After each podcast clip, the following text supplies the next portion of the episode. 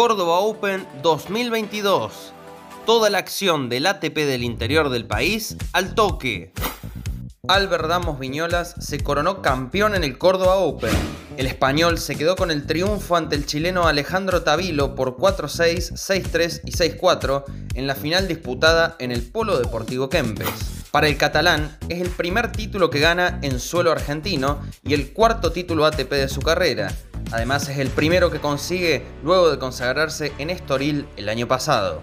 Ramos se tomó la revancha del 2021 cuando cayó en la misma final de Córdoba ante Juan Manuel Cerúndolo.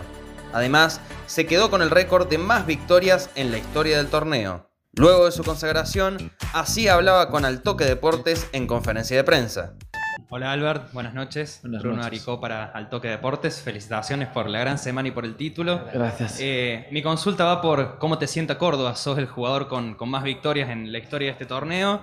Eh, llegaste a la final el año pasado, no pudiste ante un segundo, lo que fue sorpresa también.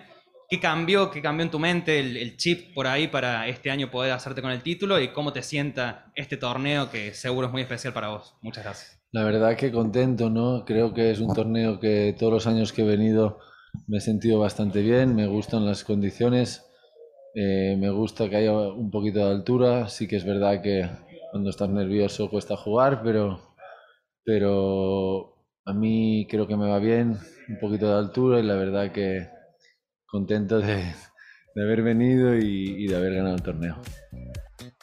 Por otra parte, la final de dobles fue para la dupla conformada por el argentino Andrés Molteni y el mexicano Santiago González. Derrotaron sin problemas al eslovaco Andrei Martin y el austríaco Tristan Samuel Weinsborg por 7-5 y 6-3. Es el segundo título en Córdoba para el argentino, quien ya lo había conseguido en la primera edición de 2019. Córdoba Open 2022. Toda la acción del ATP del interior del país al toque.